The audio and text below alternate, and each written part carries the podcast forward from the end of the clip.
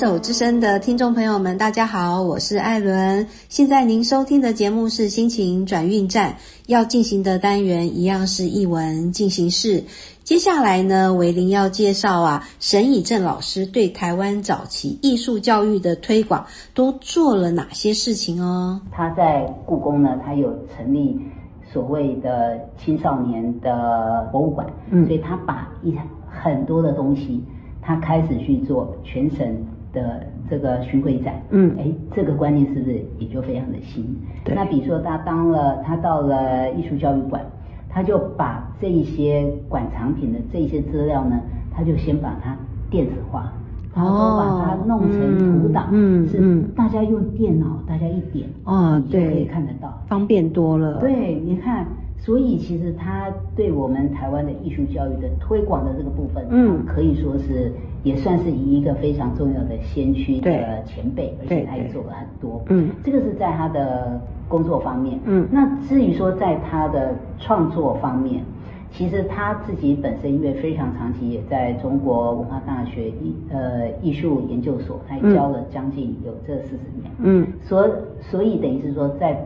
台湾有很多学习艺术史的部分，嗯，都是他的学生，而他自己本身的创作，嗯，他独中一样，他最主要他画的是人物，哦，就是说他不是以，哎，我是个花鸟画家，嗯，或者说我是一个山水画家，对对，那他是一个专门以人物画人物。而事实上呢，这个人物在台湾来讲呢，嗯，说要以画人物为主的画家，其实那是比较少的，嗯，对。所以其实，在我们台湾的各大的美术科系来讲，也比较没有所谓的科系说他是强调他是画这个呃人物的，嗯。所以这个沈老师他曾经在上课的时候，他也有跟我们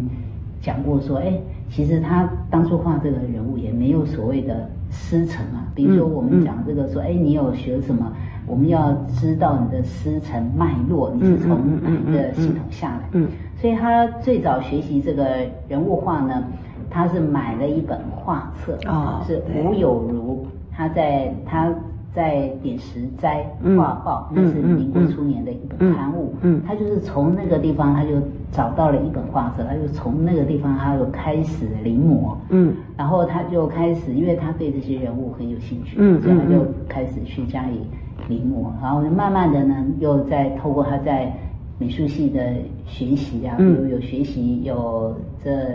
山水画啦等等啊，嗯，他也他也知道。中国历代的艺术史的一个演变跟发展，所以慢慢的呢，他就让他的人物画的内容，他不会只有单画一个人物，他可能会衬以山水，他可能也会用以用一些现代的手法等等。对，所以我们这一次的展览，我们最最主要就是展览他的人物画。好哦，那这一次沈以正老师的展出作品啊，除了人物画之外呢，还有没有其他的特色？哦。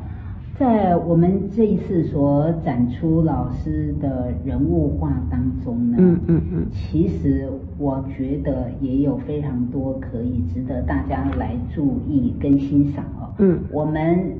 首先呢，就是说我们在现场的这个部分，因为它最主要是画这个人物嘛，对，所以对，我们有大致有去做了一个归类，嗯，有专门画仕女图啊，有专门画。高视图，啊，然后也有专门还有个区块呢，是有关于是画行旅，就是比如说，哎，人们到外面啊去品茗啊旅游的这样子的一个户外的场景，嗯，那其中还有一个呢是跟传奇小说啊，对，跟神怪的这个比较有关的，对对对，所以你可能就会觉得很奇怪，说什么沈老师他就会画这些很有很有趣的一个。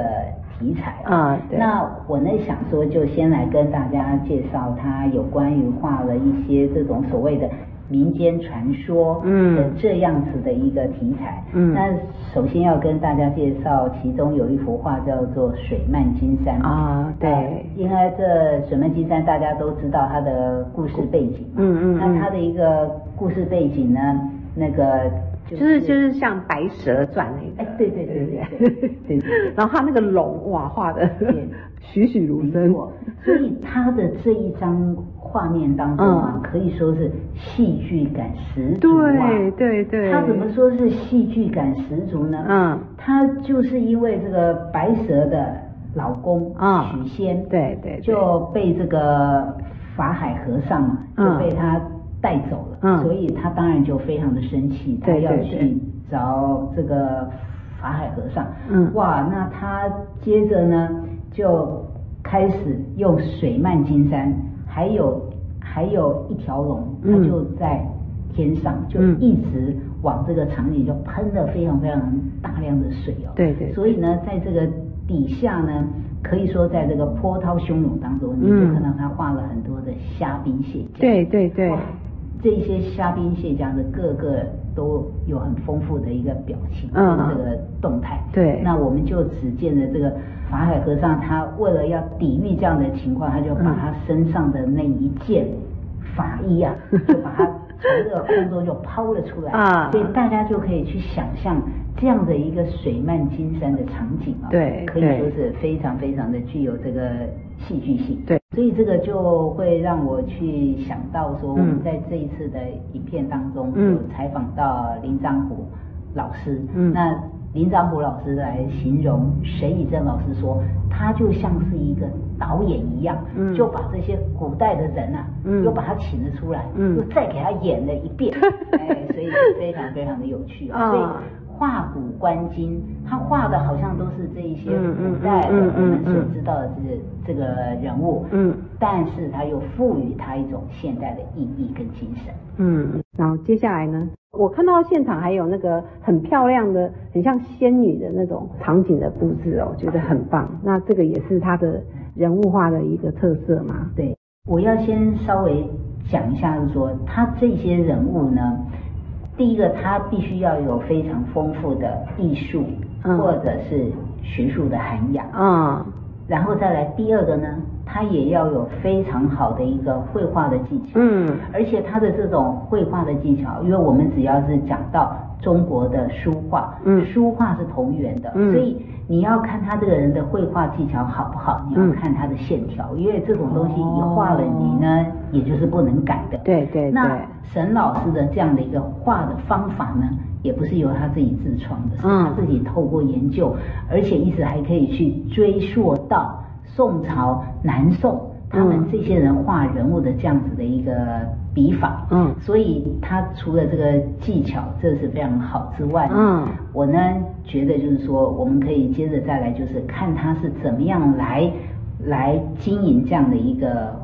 画面，嗯，比如说在他画的仕女图，嗯，也有坐在溪边的，嗯，哦，可以就这么一。转头回眸，嗯，他就可以看到有瀑布，有流水，嗯，那也有看到他有画的仕女就倚在树旁边啊，什么有这种嘴里在叼的一朵花啊，嗯，对，芊芊芊芊玉玉子，那也甚至于也还有这种所谓的画天女散花。啊，对，哇，这样的一个天女散花，你就是光光你就去想，哇，那他画的这样的一个。天